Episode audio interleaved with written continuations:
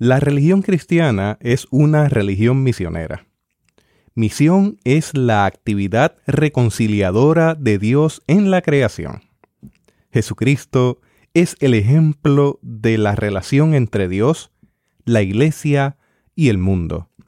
El Espíritu Santo revitaliza la misión de Dios y hace que la vida y la obra de Jesucristo sean eficaces al contexto.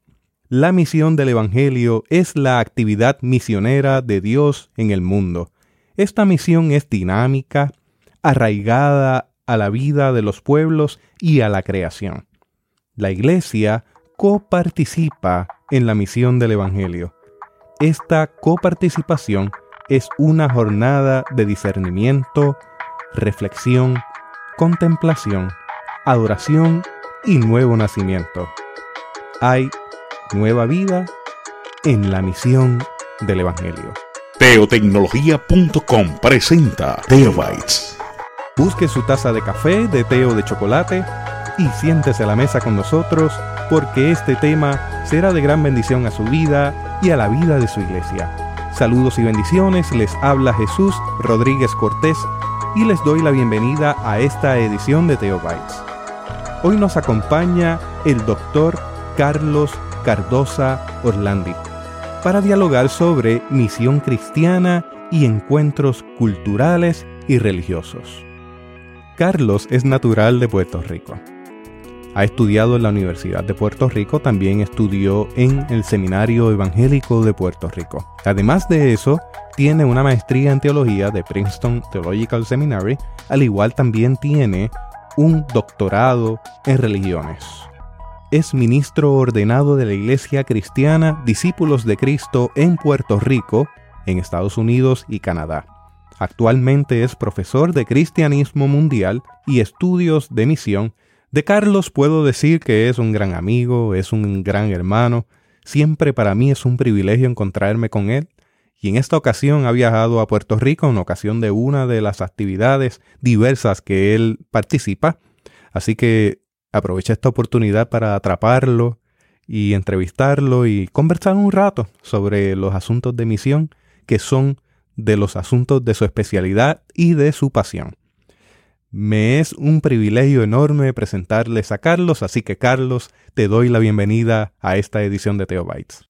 Muchas gracias, eh, Jesús, y a los que a los oyentes eh, me honra mucho poder conversar con ustedes también en estos momentos. Carlos, hablando de misión, que la hemos definido desde un inicio de este podcast, yo quisiera entrar más directamente al tema sobre los modelos de misión. Así que, de saque, de comienzo. ¿Cómo no? ¿Cuál es la diferencia entre el modelo de misión eclesiocéntrico, o sea, centrado en la iglesia, y el modelo de misión teocéntrico. Muy bien. Primero, eh, desde mediados del siglo XX, en 1952, hubo una reunión en Willingham, donde eh, misiólogos y teólogos europeos, después de prácticamente unos 150 años de trabajo misionero y eh, unos 42 años de una conferencia muy importante en Edimburgo en 1910, descubrieron que el trabajo misionero de la iglesia estaba tan y tan concentrado en producir cristianos, una, producir una comunidad cristiana que fuera casi una fotocopia de las comunidades cristianas europeas, eh, que en el 52 se dieron cuenta que tal tarea misionera eh, no era posible. Que después de tantos años de trabajo misionero y de éxito de trabajo misionero, lo que estaba sucediendo en las iglesias no eran fotocopias de las iglesias de Europa y de los Estados Unidos.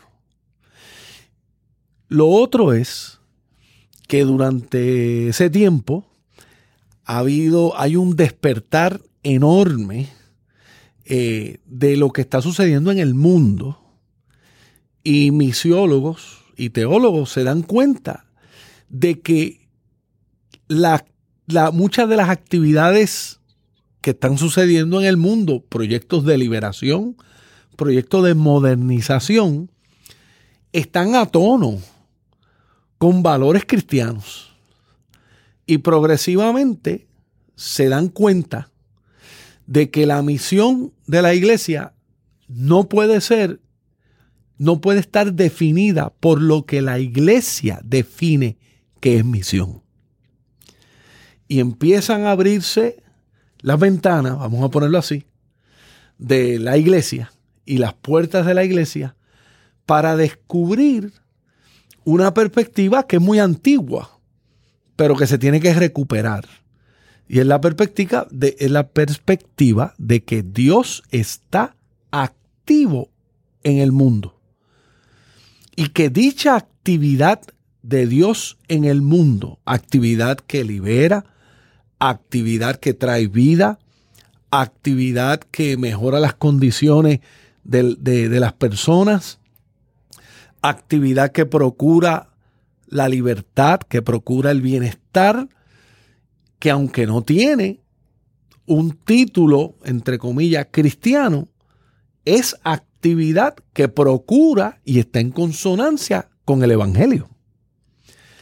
Y progresivamente son teólogos holandeses, misiólogos holandeses, los que descubren y desarrollan el concepto teológico eh, de la misión teocéntrica en contraste con la misión eclesiocéntrica. Volviendo de una manera más concreta a la definición, el modelo eclesiocéntrico de, de misión lo que procura es comunicar lo que esa comunidad de fe entiende que es el Evangelio. Punto. Mientras que el modelo teocéntrico de misión procura discernir y participar en la actividad de Dios en el mundo y en las comunidades de fe cristiana, incluyendo la comunidad que quiere participar en la misión. el modelo de misión eclesiocéntrico, los efectos nefastos o negativos de ese modelo de misión, uno de ellos, quizás el más conocido, es la imposición de valores culturales, económicos, eh, de género, eh, de edad, a otras, a otras personas de una comunidad a otra comunidad. El modelo teocéntrico procura minimizar, minimizar ese, ese patrón porque obliga a la iglesia que está buscando y discerniendo la misión de Dios en el mundo a tener apertura y a ver a Dios en el mundo. Más fácil aún todavía, para llegar a tocar fondo, toquemos fondo. La misión teocéntrica le dice a la comunidad de fe cuando va a un lugar a participar en la misión de Dios, les recuerda a esa comunidad de fe lo que Dios le dice. Y Dios le dice, oye, yo llegué antes que tú aquí. Tan fácil como eso, Jesús. Es una conciencia de estar, de estar bien, bien alerta de que antes de que nosotros ejerzamos la misión del Evangelio, ya Dios está en ese lugar. Ya Dios está con esas personas. Ya Dios está trabajando en los procesos en esa comunidad. No es que nosotros llegamos, es que Dios ha llegado antes que nosotros. Y eso es una manera bastante eh, de fondo para distinguir entre el modelo eclesiocéntrico y el modelo de misión teocéntrico. Hemos ido definiendo eso, pero a mí me gustaría abundar sobre ambas en cuanto a una matriz que tiene cada una. Y a mí me gustaría que tú nos ampliaras, en primer lugar, ¿qué defines? ¿Cuáles son los pasos, cuáles son las partes o la matriz de ese modelo eclesiocéntrico? Hay que, hay que recalcar una premisa fundamental. Cuando en los estudios de misión se reconoce que toda comunicación del Evangelio se da a través de intercambios culturales. Siempre hay una matriz. La palabra matriz lo que trata de recalcar es, que el que nos escucha, la que nos escucha, se dé cuenta de que la relación es entre muchos, entre muchos factores y no entre dos factores nada más.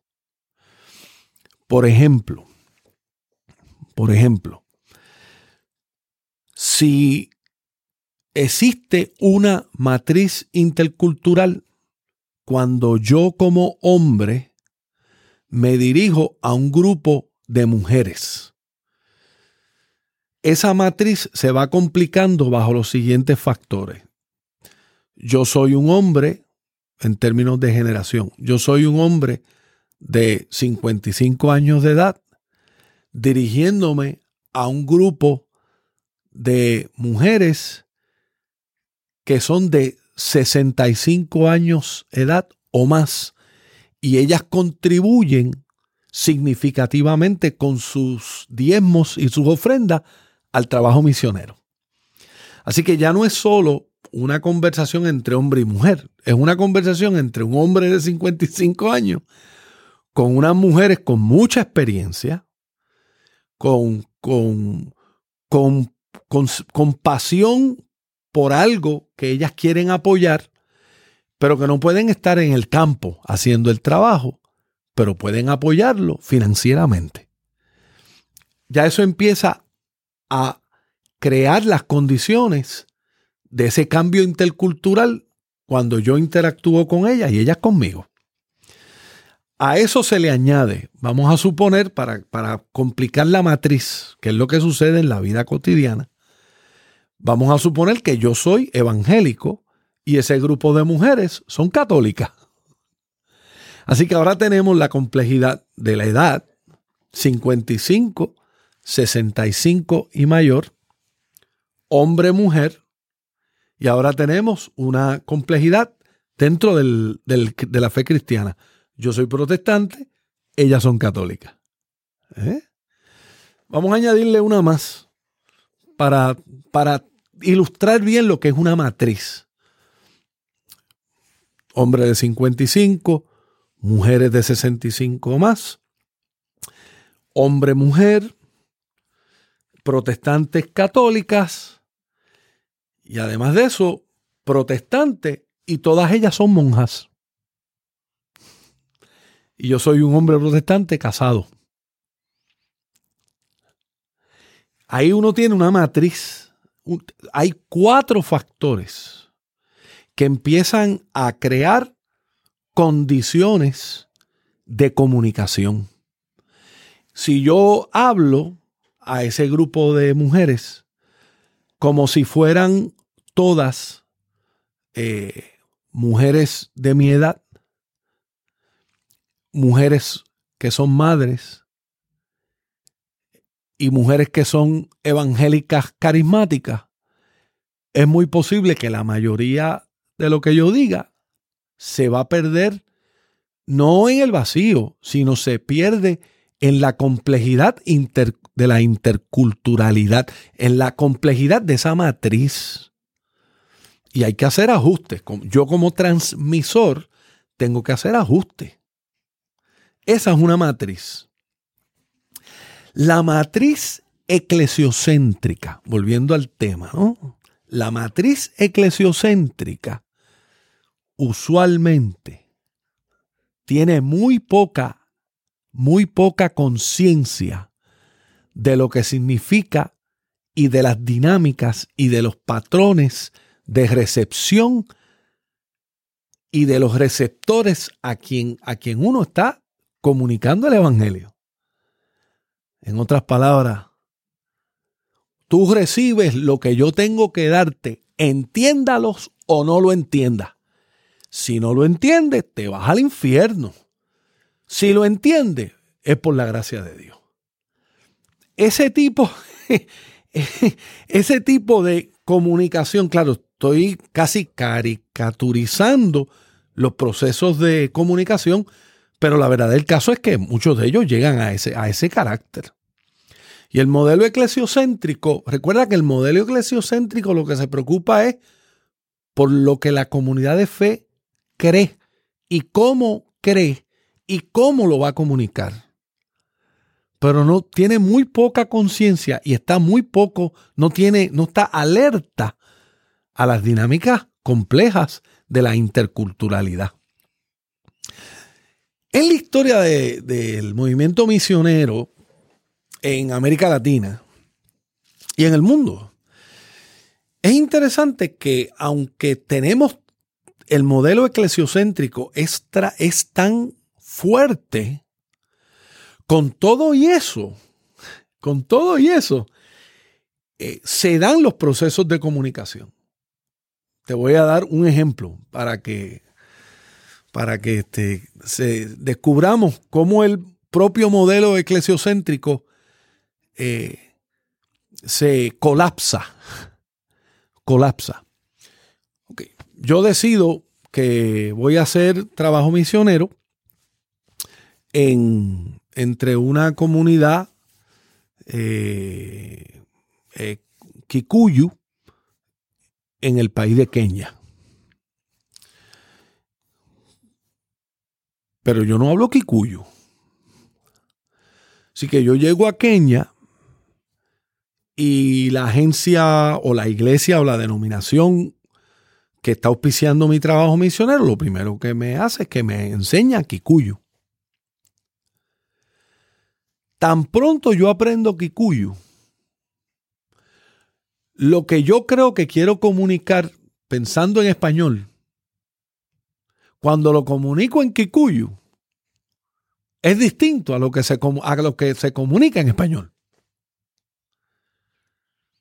Quiéralo o no lo quiera. Por eso es que los misioneros y las misioneras, cuando traducían el Evangelio, las escrituras, y cuando traducían sus sermones a los lenguajes indígenas, en América Latina o a los lenguajes africanos o a los lenguajes asiáticos, aunque los misioneros y las misioneras asumían y pensaban que lo que estaban comunicando era una expresión del Evangelio que, iba a ser una fotocopia de quienes ellos sean, de quienes ellos eran, realmente al momento en que usaban el lenguaje de las personas, estaban transformando el contenido de lo que comunicaban. Porque, porque la comunicación del Evangelio funciona solo bajo una premisa, la interculturalidad. Y entre la interculturalidad está el lenguaje. Así que uno puede tener, lo interesante es que uno puede tener, Jesús, uno puede tener premisas eclesiocéntricas de misión pero cuando entras al trabajo misionero y cuando lo quieres hacer bien y te envuelves con pasión en el trabajo misionero, usualmente tú entras en una matriz. Créalo o no lo creas, consciente o no consciente, porque es la única forma de hacerlo. En ese sentido, eh, es que el modelo teocéntrico resurge, surge nuevamente porque es la manera en que se comunica el Evangelio. Ahora bien, rapidito, el modelo eclesiocéntrico tiene una consecuencia nefasta. Y es que usualmente la matriz intercultural en el modelo eclesiocéntrico busca dominar las dinámicas de comunicación, busca controlar cómo los que escuchan interpretan lo que escuchan, busca manipular, no dejando que los que escuchan y reciben vivan lo que escuchan y reciben y le empiezan a dictar pautas de conducta. Y por último, que para mí es una de las, de las consecuencias más nefastas, se fosiliza, el Evangelio se fosiliza porque se convierte en lo que el transmisor comunica y no deja espacio a que los receptores, cuando escuchan el Evangelio, cuando apropian el Evangelio, descubran el Evangelio en sus propios términos. El modelo teocéntrico, por otro lado, no domina, sino que fomenta, fomenta la búsqueda en el receptor, pero también en el transmisor, porque el transmisor también redescubre el Evangelio. El modelo teocéntrico deja la puerta abierta para las interpretaciones del Evangelio el modelo teocéntrico libera los procesos de aprendizaje y sobre todo el modelo teocéntrico invita a descubrir y redescubrir el Evangelio de Jesucristo. Eh, esta, esta, pregunta concluyo con, con una anécdota. Por ejemplo, para mí fue una experiencia inolvidable el yo escuchar a un grupo de mujeres aymara en el Perú hablar y compartir en un estudio bíblico sobre el pasaje del Magnificat en el Evangelio de Lucas. Lo que, lo que esas mujeres compartieron allí. Eh, sobre todo sobre, la, sobre, ese, sobre, el, sobre el hecho de que María es engrandecida por Dios. Le da un sentido, me dio a mí un sentido novedoso del texto que yo no tenía. Y yo redescubrí lo que significa lo que significa, esto fue un grupo de mujeres evangélicas, bautistas, y yo redescubrí lo que significa entonces cuando, cuando en el rosario eh, tú escuchas las palabras, eh, bendita eres tú entre todas las mujeres. o sea, fíjate como, como la experiencia con estas mujeres indígenas, pobres, marginadas, cuando ellas leen y discuten el Magnificat, se descubren a ellas como escogidas y benditas entre otras. Eso fue una perspectiva que, aunque yo leía el texto, y el texto literalmente lo dice, pero yo redescubrí algo del Evangelio y en particular algo sobre la persona de María y algo sobre la persona de María, lo repito, y algo sobre cómo María se convierte en un, en un prototipo de mujer, de mujer santa para estas mujeres indígenas.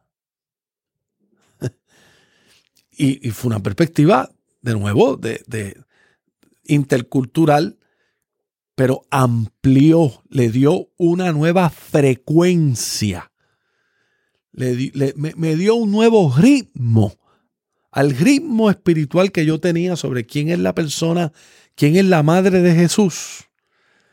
esa experiencia me le dio un nuevo ritmo, me dio una nueva imagen de quién es María. Eso es, eso lo genera el modelo teocéntrico. El eclesiocéntrico, ¿tú sabes lo que diría? El eclesiocéntrico lo que diría es... Idolatría. Exacto. Esa es la peor expresión.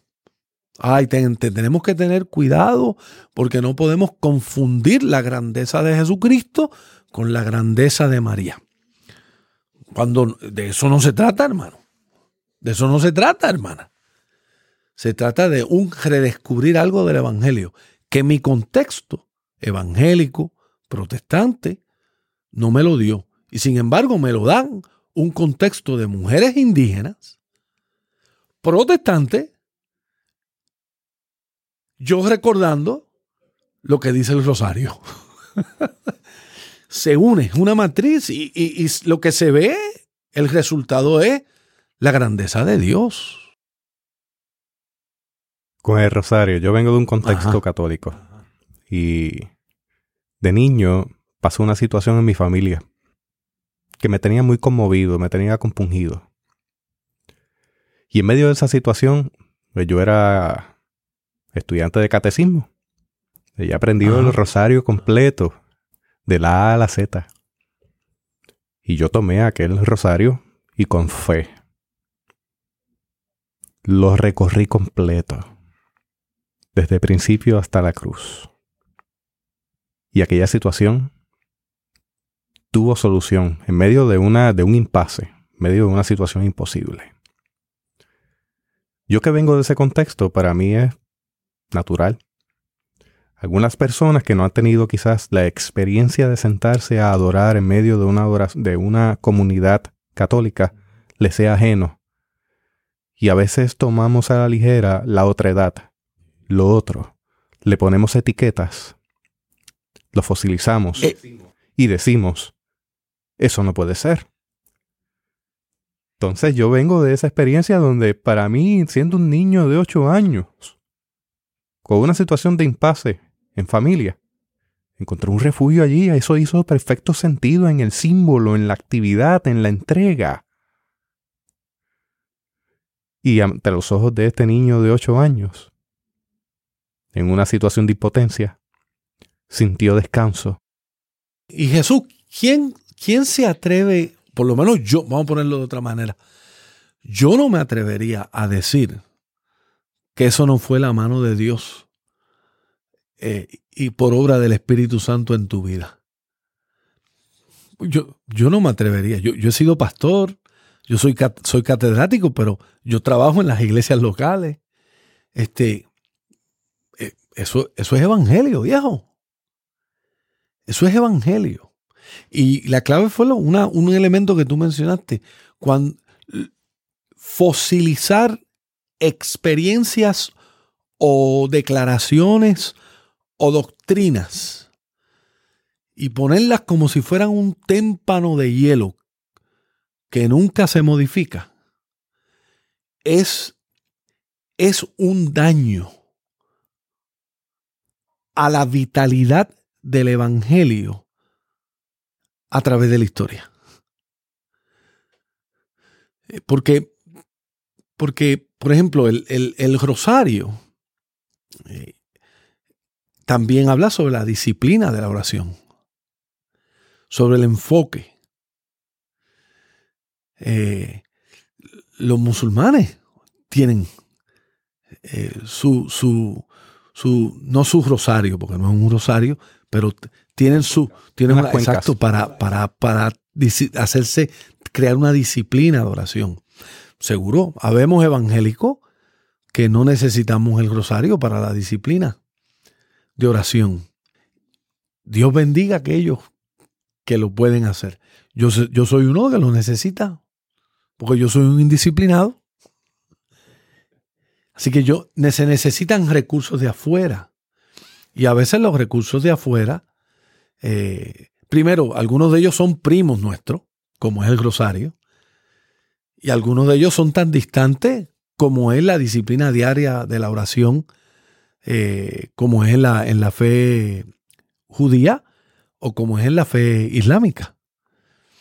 Y algunos son tan mundanos como cuando yo me voy a pescar y estoy solo pescando y cada vez que lanzo, eh, muevo la, vara de pescar, cada vez que el, el anzuelo entra en el, en el río, a lo mejor yo me digo a mí mismo, Señor, así como, como esto entra al río, entra tú a mi vida.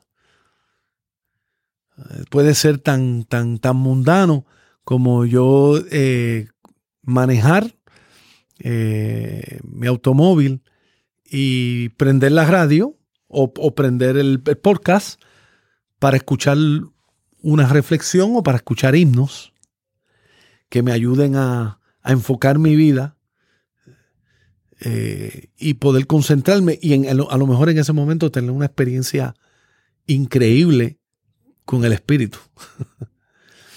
es que hermano, eh, el modelo teocéntrico lo que hace es crear permeabilidad de la obra del espíritu en la vida cotidiana. Eso es lo que hace el modelo teocéntrico. Yo tengo que hacerle una pregunta a la audiencia. Usualmente yo hago preguntas a quien tengo de frente. Pero como usted también está aquí, entre las 4.500 personas que se sientan en esta mesa de café con nosotros, desde 52 países, yo tengo que hacerle una pregunta a usted, mi amiga, mi amigo. Honestamente, ¿Dónde usted ha experimentado el poder del Evangelio de forma novedosa? Le dejo esa pregunta para que vayamos juntos y juntas contestándola hasta el final del podcast y después del podcast. Carlos, yendo a ese punto de la interculturalidad, has traído algo sobre el diálogo interreligioso. Y eso es algo que me ha ocupado bastante en los últimos años. Precisamente porque la naturaleza de mis estudios en el Seminario Evangélico de Puerto Rico tiene que ver con religiones. Y de haber tenido que tomar tres clases de religiones, yo tomé seis. Así que tomé clases de afrocaribeñas, de hinduismo, tomé clases de islam, entre muchas otras. Particularmente con la comunidad musulmana, yo tuve que romper con muchos paradigmas e ideas que tenía preconcebidas y concebidas a base del medio de información masiva. El medio de información masiva constantemente nos está bombardeando diciéndonos que eso que es lo otro, la otredad, son los fundamentalistas. Y son los que quieren verme la cabeza donde tengo los pies. Sin embargo, en medio de yo lanzarme a la aventura de la fe, de esa de la cual yo soy copartícipe, porque la misión es de Dios, en dar ese salto de fe, doy el paso de sentarme en una mezquita. Como parte de la disciplina de estar en esa clase de Islam. Para mi sorpresa, Carlos, el tiempo se detuvo. Y yo tuve una experiencia hermosa compartiendo con aquella comunidad y escuchando lo que el imán en aquel momento estaba compartiendo en español y en árabe con la comunidad. Yo me tuve que despojar de mí, deshacerme de mis ideas y entrar allí. Quizás alguna que otra persona que me esté escuchando dirá, uy, uy, uy, uy, qué peligroso eso, porque eso no va conforme al cristianismo. Uy, uy, uy, Jesús Rodríguez, ¿qué estás diciendo? Estoy diciendo que yo tuve un encuentro con el Señor en aquel lugar compartiendo con quienes digo son mis hermanos y hermanas musulmanes. Y de esa experiencia hoy día yo tengo amistades musulmanes con las cuales comparto. Ellos saben quiénes son. Ana, José Miguel, Sumaya. Gente en quien he encontrado unos espacios de diálogo tan ricos, tan fructíferos, que me muestran una cara del Islam que yo no conocía. Entonces, en esa experiencia, darme cuenta, y lo voy a decir con mucho respeto, lo voy a decir en puertorriqueño, de que yo no tengo el sartén de la fe agarrado por el mango. Eso no me hace claudicar en mi fe. Yo sé quién soy. Yo soy cristiano, yo creo en Jesucristo. Pero precisamente esa experiencia me lleva a mí a abrirme al diálogo con otros y con otras y darme cuenta que nos parecemos más de lo que en realidad nos diferenciamos. Yo creo que, eh, primero, eh, esas son experiencias hermosas que, que confirman lo que el gran teólogo Ireneo eh, había declarado. Ireneo declaró que todo lo creado, cuando Ireneo se refería a la creación de Dios, todo lo creado es redimido en Cristo. No estoy haciendo la cita exacta, porque la cita exacta creo que sería todo lo creado es está en redención o es redimido. No le añadió Cristo porque sabíamos que Ireneo estaba hablando de Jesucristo. Pero la encarnación en la tradición cristiana es un criterio, es un, es un principio teológico que le da, que, que sostiene, sostiene la, la tarea y sostiene eh, el ejercicio de uno descubrir el Evangelio en el conocimiento, por el conocimiento de otras expresiones religiosas. Eso es uno. Eso, es un punto. En otras palabras, uno en ocasiones puede, una, una manera de ver el diálogo interreligioso es verlo como una experiencia donde se afirman valores evangélicos, el valor de la amistad, el valor del amor, el valor de la dignidad humana, el valor del respeto mutuo, el valor de la agenda o del itinerario o del trabajo común en bienestar a la creación.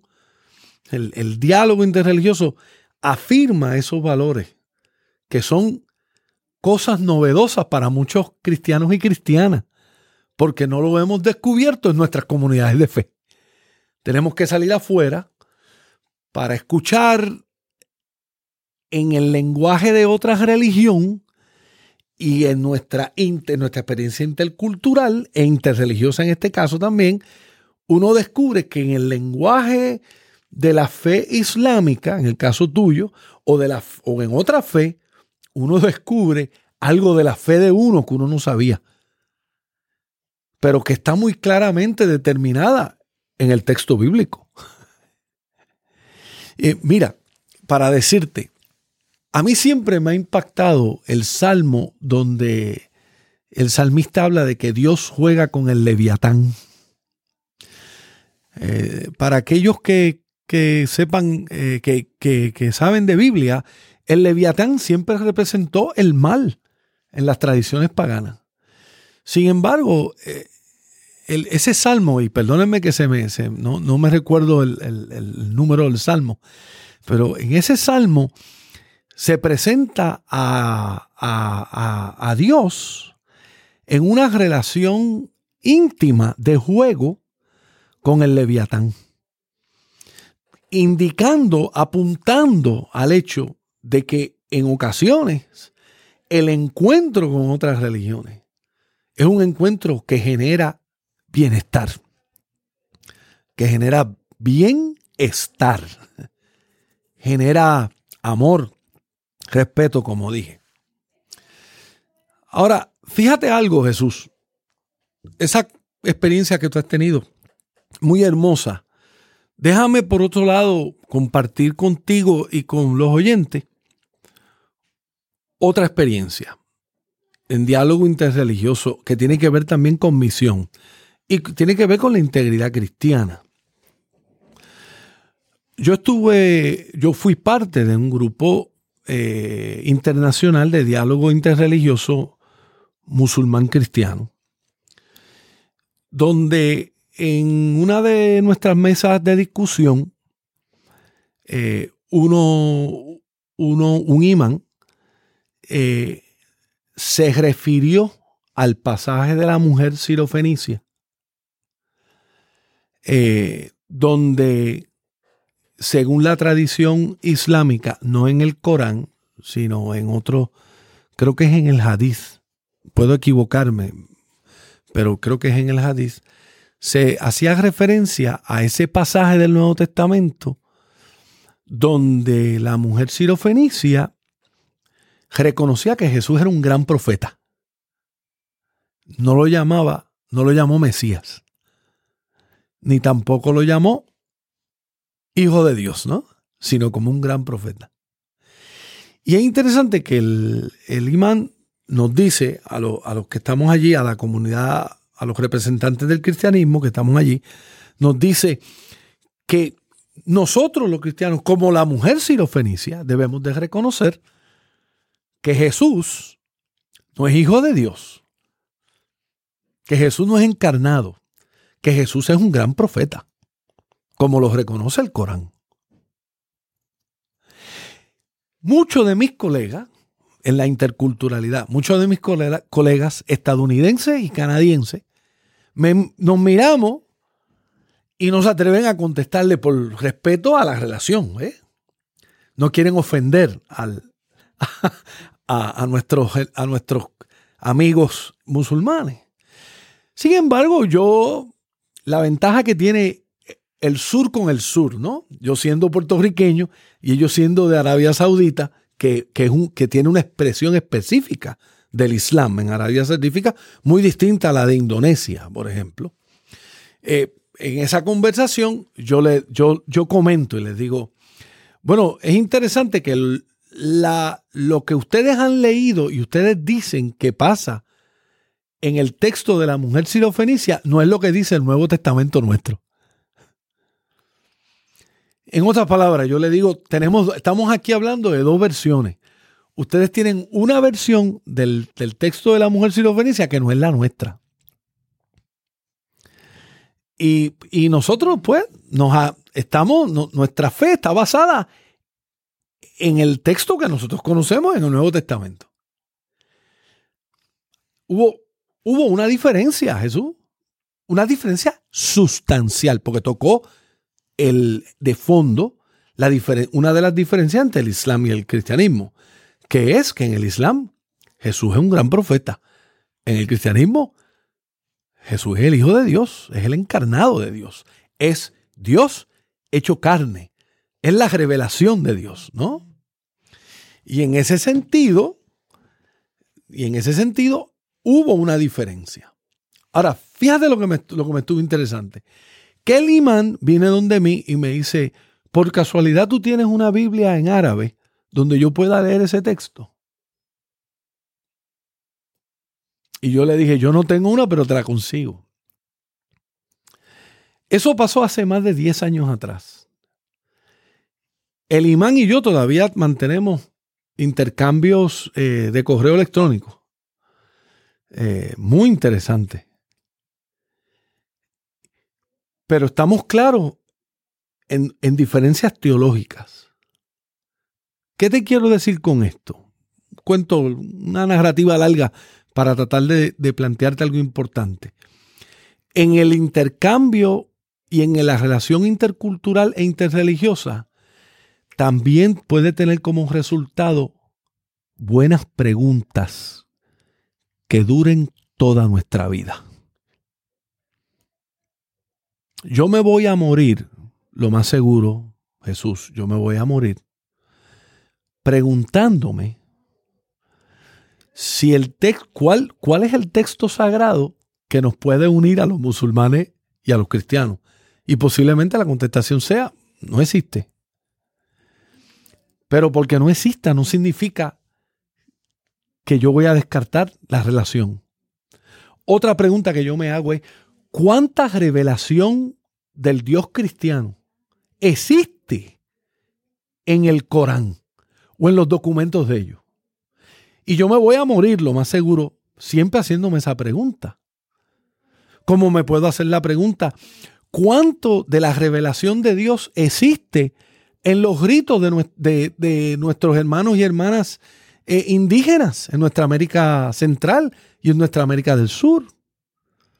Y en algunos sitios del Caribe, donde son gritos de otras religiones, pero en esos gritos, por ejemplo, el reconocimiento del papel de la, de, la madre, de la, de la, madre creadora.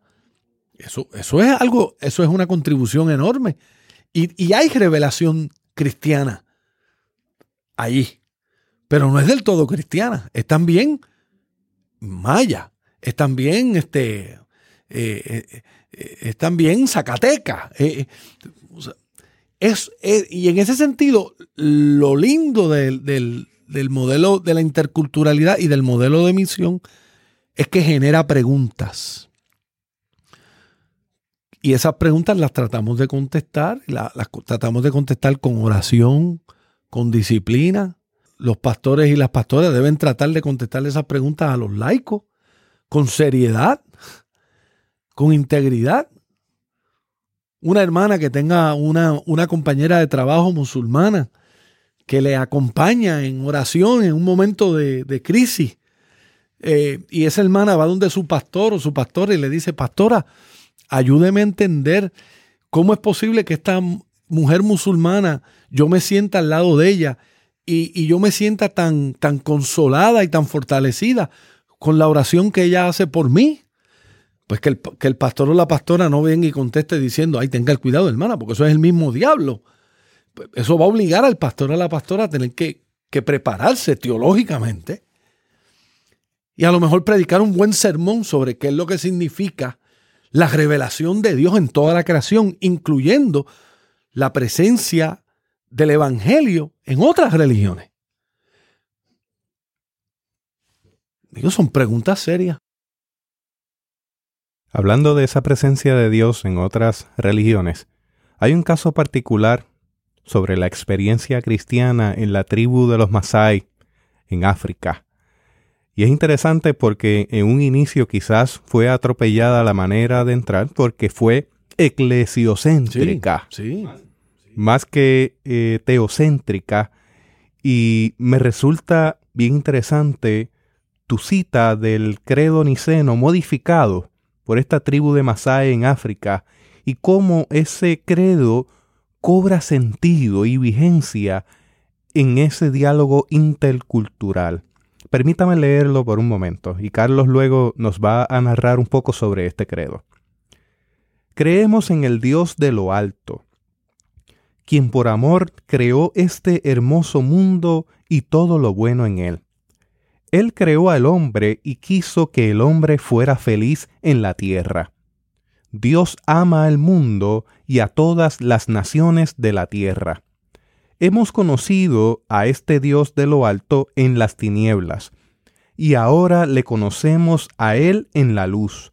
Dios prometió en su palabra, la Biblia, que Él salvaría al mundo y a todas las naciones y tribus.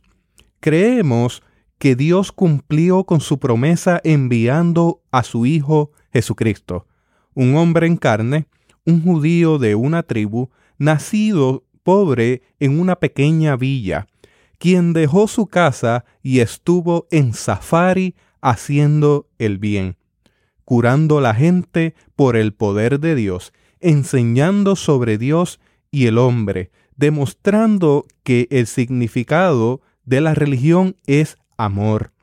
Él fue rechazado por su gente, torturado y clavado en sus manos y pies a una cruz. Estuvo sepultado en una tumba, pero las hienas no lo tocaron. Y al tercer día él resucitó de la tumba, él ascendió a los cielos. Creemos que todos nuestros pecados son perdonados por medio de él. Todos los que tienen fe en él deben de arrepentirse de sus pecados, ser bautizados en el Espíritu Santo de Dios, vivir las reglas del amor y compartir el pan juntos en amor, anunciar las buenas nuevas a otros hasta que Jesús vuelva otra vez. Esperamos por Él.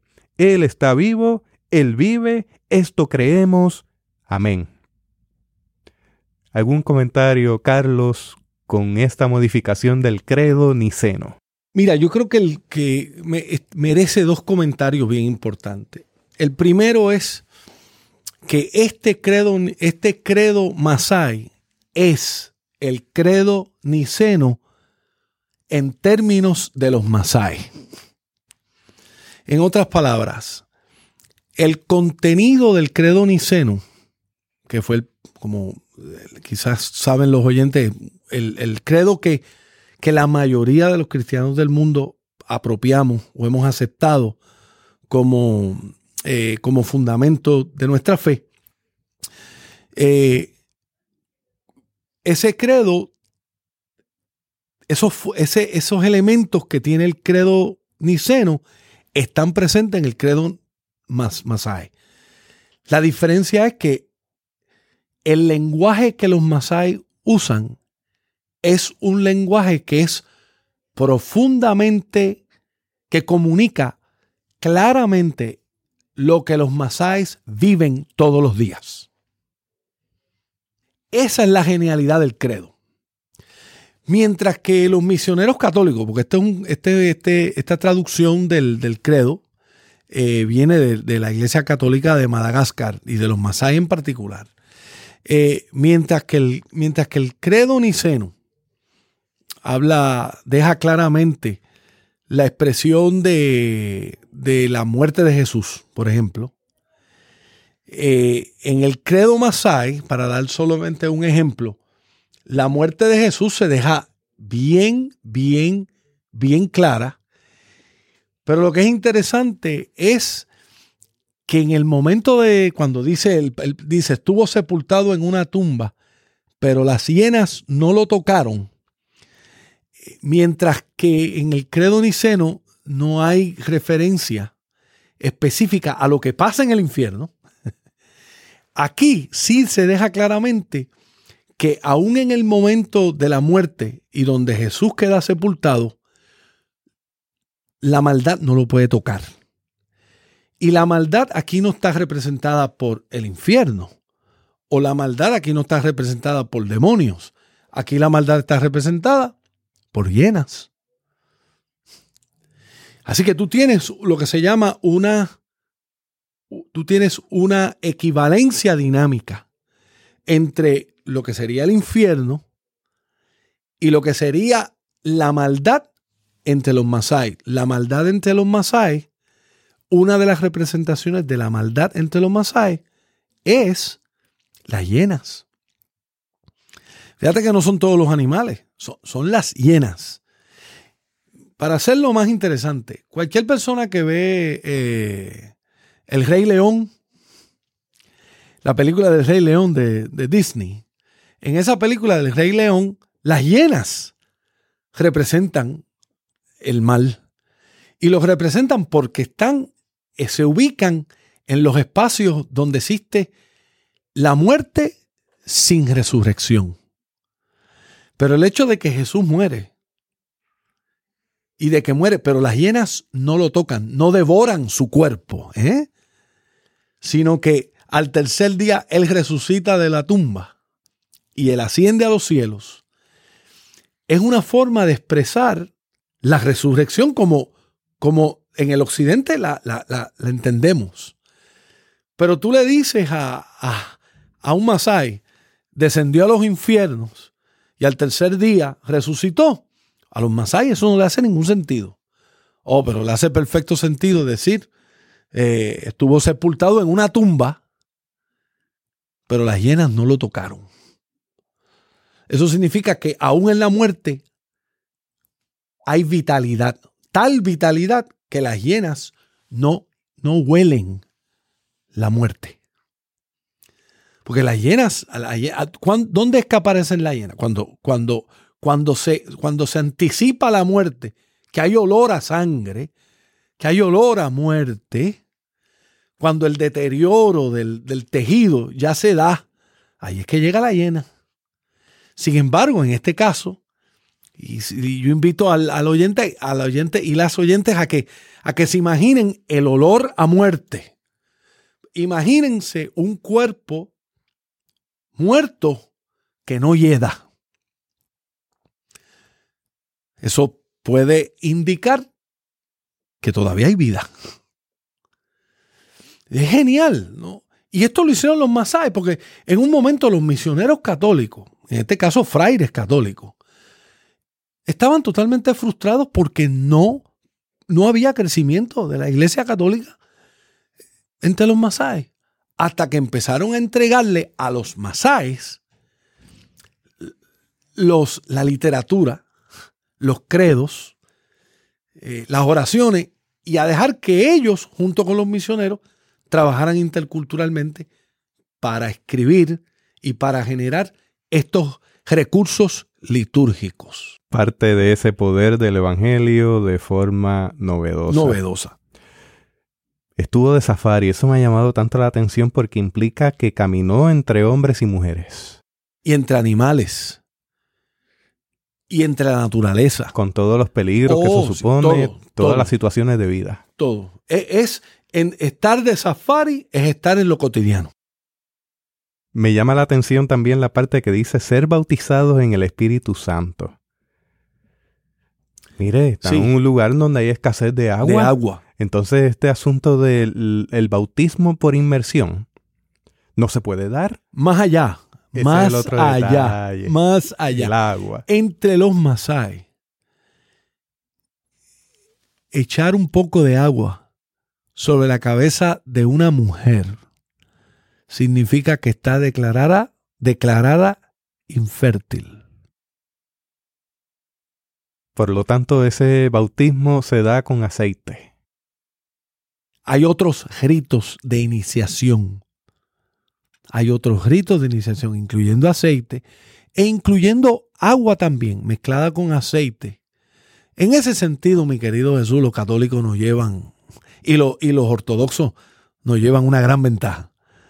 Eh, porque hay, mucho más, hay mucha más libertad para lidiar con los ritos. Eh, pero en los Masai, eh, bautizar como bautizamos, como se bautiza, no, no, no, es un insulto es un insulto. Y es un insulto a... Recuerda que son clanes familiares. Por lo tanto, declarar a una mujer por un rito que no puede, eh, no, va a tener prole, es declarar una maldición sobre una familia. Así que, pero eso es parte de la, eso es parte, eso es lo que yo creo, mira Jesús, eso es lo que yo creo que a veces nosotros no entendemos. ¿Por qué es que este evangelio ha, corrido, ha corrido y sigue corriendo a través de todo el mundo? Porque tiene, tiene, es inherentemente el cristianismo es una religión que vive de la contextualización. Y esa es la pregunta que te tengo. ¿Cómo nos habla esto del cristianismo al nivel mundial? La situación actual, ¿cómo la ves? Pues mira, la verdad del caso es que en primer lugar, lo que antes nosotros considerábamos como las tierras del cristianismo, ya no lo son. Europa occidental, Europa del norte, eh, Europa, eh, España, Italia, eh, Estados Unidos, Canadá. La verdad del caso es que los países, lo que se llaman los países occidentales, eh, la mayoría de ellos países desarrollados, eh, donde el cristianismo antes tenía una población enorme, la población está tiene dos factores. En, la población dominante en algunos sitios está decayendo en términos del cristianismo y la población cristiana que está creciendo son las comunidades inmigrantes. O sea, en Estados Unidos existe y va a existir catolicismo romano por dos comunidades, por los filipinos que hay en Estados Unidos y por los latinos que llegan a los Estados Unidos. En Estados Unidos el cristianismo protestante tiene vitalidad por los latinos, pero no, no son ellos los número uno, por los coreanos, por los coreanos y por los africanos del sur del Sahara, dígase, nigerianos, Kenia, surafricanos y de Tanzania. El cristianismo en los Estados Unidos no va a parecerse nada a lo que cuando uno va ahora y va a una iglesia, como decimos, vas a una iglesia gringa, no se va a parecer en nada. Porque el cristianismo en Estados Unidos, la vitalidad del cristianismo ahora mismo está entre los grupos inmigrantes. Es multilingüista. Yo voy a una congregación donde los servicios son en español y en inglés. Yo he ido a congregaciones donde hay servicios eh, en suajili, en inglés y en español. Yo he estado en iglesias coreanas donde el servicio es en coreano y en inglés. He estado en iglesias filipinas donde hay más de un lenguaje. O sea, eso es lo primero. Se dice, el término que se usa es que el cristianismo ha tomado un giro en los hemisferios del sur. Pero eso es, un concepto equivocado, porque el problema es que el hemisferio del sur incluiría del Ecuador hacia abajo. Pero la verdad del caso es que la China, en la China el cristianismo está creciendo. En la India el cristianismo está creciendo. En todo sur, en el sub, África sur del Sahara, el cristianismo está creciendo. En América Latina está creciendo. Eh, o sea que eso se le llaman eh, cristianismo del sur. Y allí hay gran vitalidad. Esa vitalidad está acompañada por unos tremendos, unos tremendos desafíos, pero hay gran vitalidad.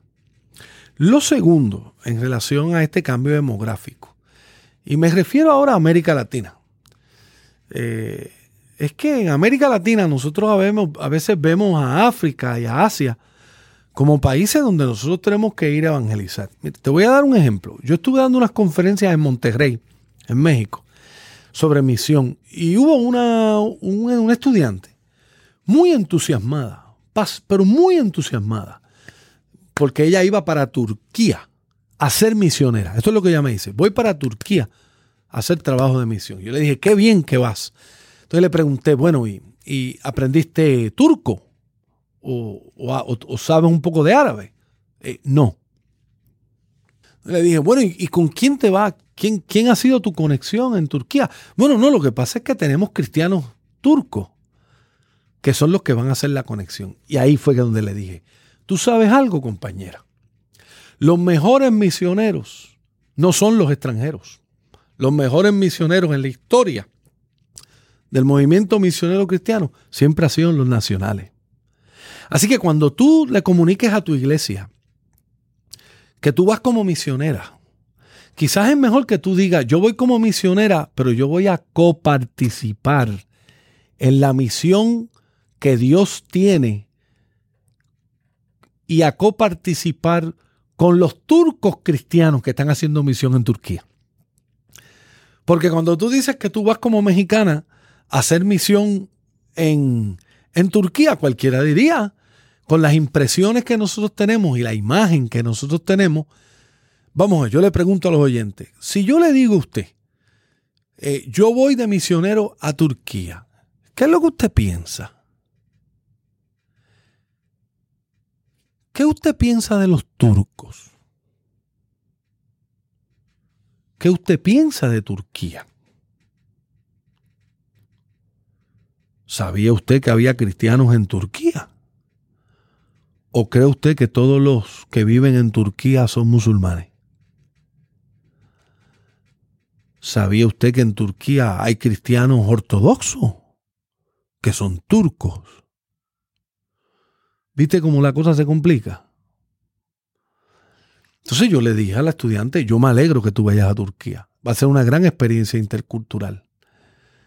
Pero tú alegar que tú vas como misionera, cuando la forma en que nosotros a veces pensamos que el misionero va a cambiar el mundo entero, es minimizar, uno, lo que Dios ya está haciendo en Turquía.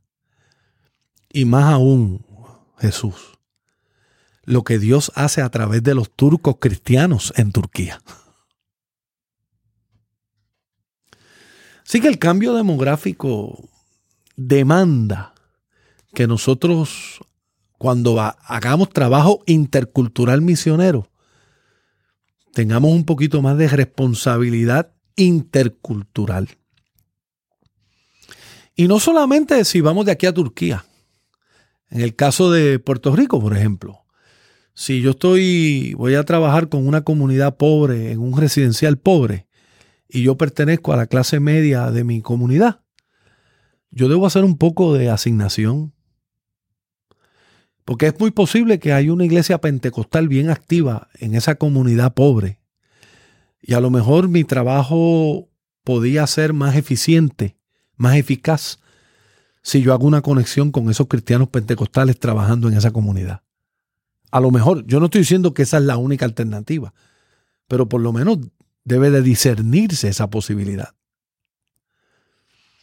La interculturalidad no es, no es solo de, de país a país, es también de comunidad a comunidad. Eso trae a mi mente. He tenido la oportunidad de entrevistar al doctor Bernardo Campos. Oh, sí. Y también al doctor Daniel Ramírez. Sí. Ambos han estado en este podcast y ha sido riquísimo hablar con ellos. Una de las cosas que salta de las conversaciones ahora mismo es que, por ejemplo, cuando hablamos de la comunidad pentecostal, tenemos que hablar de que cada tres a nivel de cristianismo dos son pentecostales. Oh, sí. Oh, Entonces, en ese sentido, como tú muy bien dices, en ocasiones estamos haciendo unos esfuerzos en nuestra comunidad y no tomamos la, en consideración a quienes se podrían considerar la mayoría de, de, esa masa cristiana. Si oh, le pusiéramos un nombre. Seguro. Esa es una. Entonces, por el otro lado, eso de la misión local trae a mi mente un asunto para reflexión futura. Estamos siendo teocéntricos en el diálogo intergeneracional, en el diálogo con las nuevas generaciones. Tú y yo hemos hablado en varias ocasiones sobre esa generación milenial y la generación Z que viene detrás, de la cual mi hija y mi hijo son miembros.